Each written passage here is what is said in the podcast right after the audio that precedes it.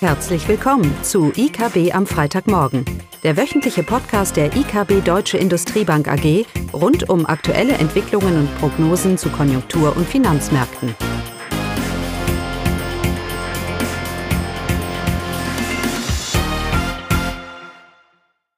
Willkommen zu IKB am Freitagmorgen, heute mit Klaus Bauplicht und Eugenie Liebe.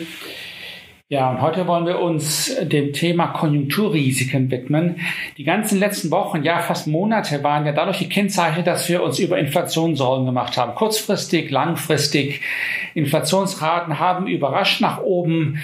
Äh, Notenbanken machen sich auch schon Sorgen. Die Fed, das Fed-Protokoll diese Woche hat es auch gezeigt.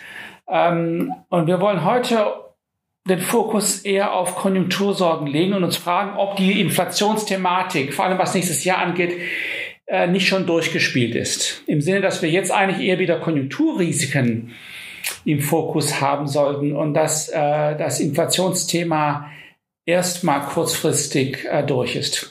Warum ist das? Nun, das liegt zum einen grundsätzlich daran, dass äh, nach all den Impfkampagnen weltweit wir weiterhin auf einen Befreiungsschlag für Wirtschaft und Gesellschaft bezüglich der Corona-Pandemie warten, beziehungsweise sie nicht eingetreten ist. Kam eine Zeit, da hat man gesagt, wenn man 60 Prozent geimpft ist, dann sind wir durchgeimpft als Gesellschaft und dann ist Corona kein Thema mehr. Israel zeigt uns, dass das nicht der Fall ist. Wir haben auch neue Mutanten, die Delta-Variante, die die Infektionszahlen deutlich ansteigen lässt und selbst eine dritte Impfung jetzt ins, ins Spiel bringt. Ähm, das heißt, diese, diese Hoffnung, diese Erwartung, dass wir, wenn wir denn nur auf, ausreichend Impfstoff haben, wir dann wieder eine Normalität erfahren werden, einen Befreiungsschlag bekommen von dieser Pandemie, das hat sich noch nicht bewahrheitet, beziehungsweise wird sich vielleicht auch nicht, auch nicht bewahrheiten. Dieser Gedanke, finde es, sackt so langsam ein. Und das hat natürlich bedeutende Implikationen, weil es äh, bestätigt, dass Corona nicht nur ein Katalysator für kurzfristige Entwicklungen wie die Inflation ist, sondern eben auch mehr und mehr ein Katalysator für strukturelle Veränderungen. Corona kann nicht abgehakt werden, sondern es wird wirklich ein einzementierter Teil unserer Gesellschaft, unseres wirtschaftlichen Lebens. Und das bringt noch Risiken mit sich, weil sicherlich ein Aspekt, der sich daraus ergibt, ist, dass wir eine grundsätzlich fundamentale äh, Neueinschätzung über Risiko haben. Risiko im Umgang miteinander, Risiko in der Wirtschaft, Risiko über Investitionen, über Anlageinvestitionen. Die strukturelle Festigung von Corona bedeutet eine grundsätzlich höhere Risikoaversion auf den Finanzmärkten, in der Realwirtschaft, beim Einkauf. Und das wird unser Verhalten äh, doch und auch die Volksschaften sehr stark ändern. Also es werden nachhaltige Narben hier für uns, für uns aufkommen. Das ist zumindest mal ist die Sorge, über die wir, äh, über die wir uns Gedanken machen. In dem Kontext steht natürlich vor allem die Konjunktur wieder, wieder an. Ich werde gleich noch was zur Inflation sagen, aber die Konjunktursorgen stehen wieder an. Wir sehen eben nicht die große Erholung im dritten Quartal, die wir uns jetzt erhofft haben. Es läuft nicht schlecht. Es war einfach das vierte Quartal, über das wir uns mehr und mehr Sorgen machen, aber auch weltweit. Wir sehen Konjunkturzahlen, die nicht schlecht sind, aber es ist auch nicht so berauschend. Und vor allem im Kontext von dem, was wir jetzt wieder über die Infek Infektionszahlen sehen, dieses, dieses Cocktail an Daten, Konjunkturzahlen, die nicht schlecht sind, aber uns nicht berauschen, plus steigende Infektionszahlen, das lässt doch uns alle wieder aufschrecken, ob die Konjunktur nicht wieder im Vordergrund der Risiken stehen sollte. Eugenia, sag mir mal, was ist denn das aktuelle Konjunkturbild, vor allem jetzt von China, auf das wir ja immer wieder schauen, also der, die Lokomotive für die Weltwirtschaft. Ja, genau. Und das, was du schon vorher erwähnt hast, ähm, dass diese Delta-Variante eben den Blick auf die weitere wirtschaftliche Entwicklung trübt, das zeigen jetzt die veröffentlichten Daten aus China auch deutlich. Äh, zum einen sind die, die Zahlen für Einzelhandel veröffentlicht worden. Die Einzelhandelumsätze sind zwar gestiegen um 1,5 Prozent, aber der Anstieg liegt deutlich unter den Erwartungen. Im Vergleich dazu zum Beispiel bei der Anstieg im Juni lag er noch bei 12 Prozent. Das zeigt einfach, dass die Delta-Variante auch den Konsum äh, beeinträchtigt und abbremst. Auch die Industrie entwickelt sich äh, schwächer als erwartet ähm, und ja, die Zahlen enttäuschen auch hier. Die Produktion in der Industrie ist um 6,4 Prozent ähm, angestiegen. Im Monat davor lag der Anstieg noch bei 8,3 Prozent. Ja, diese schwachen Daten zeigen, dass ähm, ja, die Delta-Variante weiter zum Risikofaktor für die weitere Erholung für die Wirtschaft in China ist und auch nicht nur in China. Genau, wir hatten auch den Philip Fed in den USA, der war jetzt auch nicht gerade berauschend, der ist sogar zurückgegangen. Wir haben bekommen nächste Woche den IFO.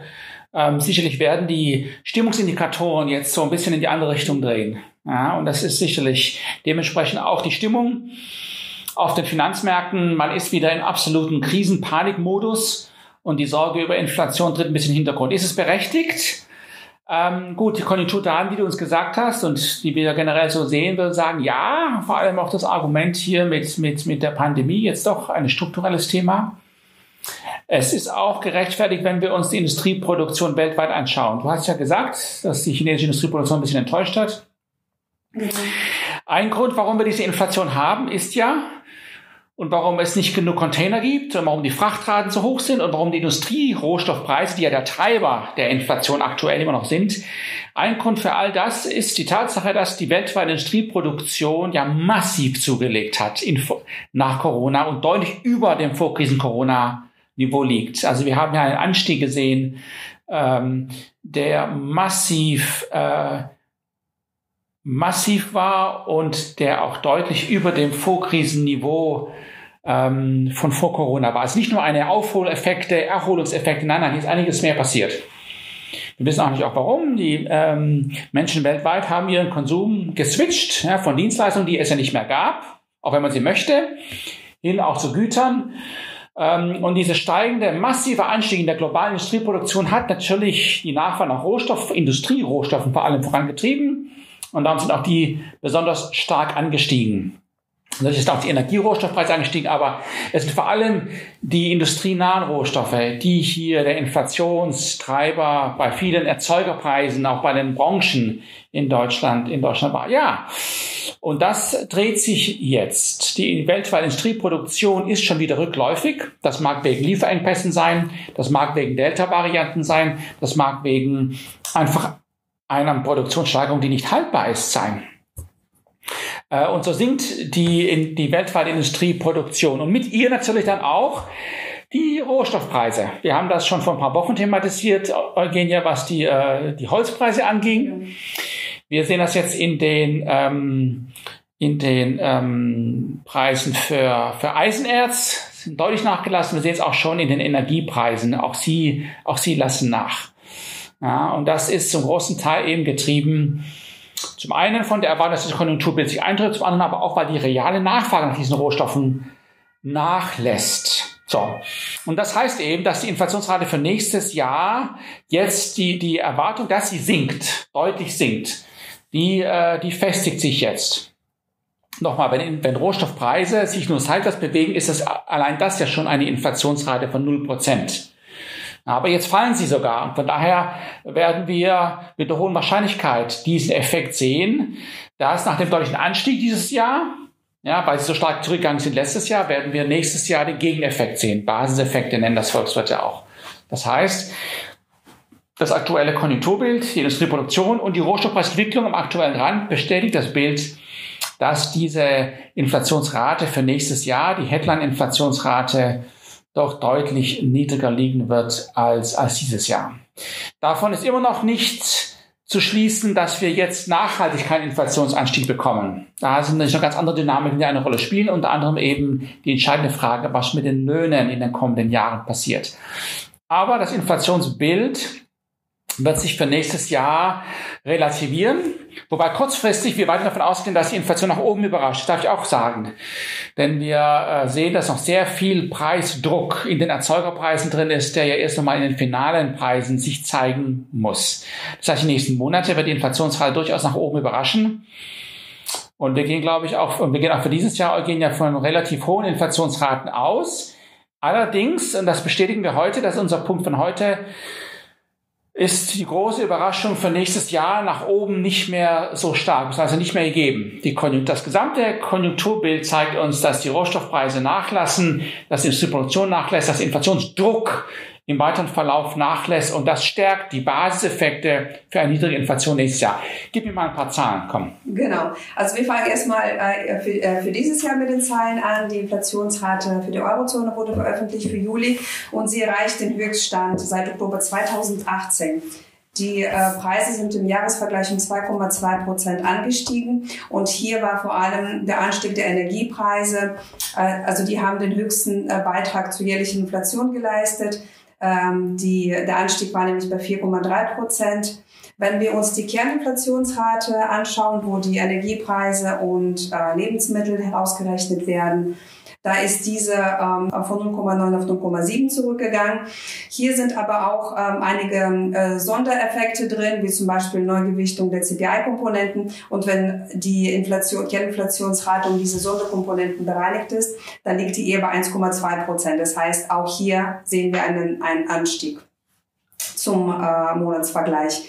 Ähm, wenn wir grundsätzlich ähm, auf unsere Prognosen schauen, so erwarten wir für die Eurozone 2,4 Prozent in diesem Jahr. Und was Klaus gesagt hat, im nächsten Jahr sollte das ja zurückgehen, würde dann auch nach unseren Einschätzungen bei 2,1 Prozent liegen. Für Deutschland sind wir, gehen wir in diesem Jahr von 3,1 Prozent aus. Äh, nächstes Jahr sollten wir auch da einen Rückgang sehen auf 2,4 Prozent. Genau, das gleiche gilt auch für die, gilt auch für die USA. Das war zwar schon erwartet, diese Basiseffekte, aber es ist, und das ist der Punkt heute, wir sehen anhand der aktuellen Konjunkturdaten und Rohstoffpreisentwicklungen, dass sich dieses Bild festigt. Und gleichzeitig sehen wir eben durch die Corona-Entwicklung ein erhöhtes Risikopotenzial für die Konjunkturen. Das ist ja, was uns ja auch die Aktienmärkte und die ganze Volatilität, die wir sehen, ähm, da zeigen. Daher, ja, wir denken, dass äh, das Pendel von Inflationssorgen wieder zurück zu Konjunktursorgen äh, schwingt äh, und dass die EZB hier sicherlich ähm, relativ wenig kurzfristigen Handlungsdruck verspürt. Das tut sie ja sowieso nicht. Ähm, und wir trotz höherer Inflationsprognosen äh, ähm, grundsätzlich relativ zu den Juni-Prognosen der EZB hier überhaupt keine überhaupt keine geldpolitische Veränderung hier in ihrem nächsten Treffen ähm, erwartet. Ja, es ist so ein Setback. Wir kommen aus dieser pessimistischen Risikostimmung, diesen Zweifel an einer nachhaltigen Erholung, die ja auch unsere Investitionen so belastet, kommen wir einfach nicht raus, ähm, weil wer immer, wer immer auf der ähm, skeptischen Seite war, was die Konjunktur und die Corona-Entwicklung angeht, hatte eigentlich jetzt meistens äh, recht, äh, recht gehabt. Und das ist eben die große Sorge, wenn sich das strukturell festigt in den Erwartungen, dann belastet das auch das langfristige Wachstumspotenzial. Und das wäre dann eine, eine doch eher enttäuschende, ähm, enttäuschende Entwicklung. Ja, in dem Kontext schauen wir mal, was die Zahlen nächste Woche bringen und wünschen noch ein schönes Wochenende. Tschüss. Tschüss. Das war das wöchentliche IKB am Freitagmorgen. Sie wollen immer über neue Ausgaben informiert bleiben? Dann direkt den Podcast abonnieren. Oder besuchen Sie uns unter www.ikb-blog.de slash podcast.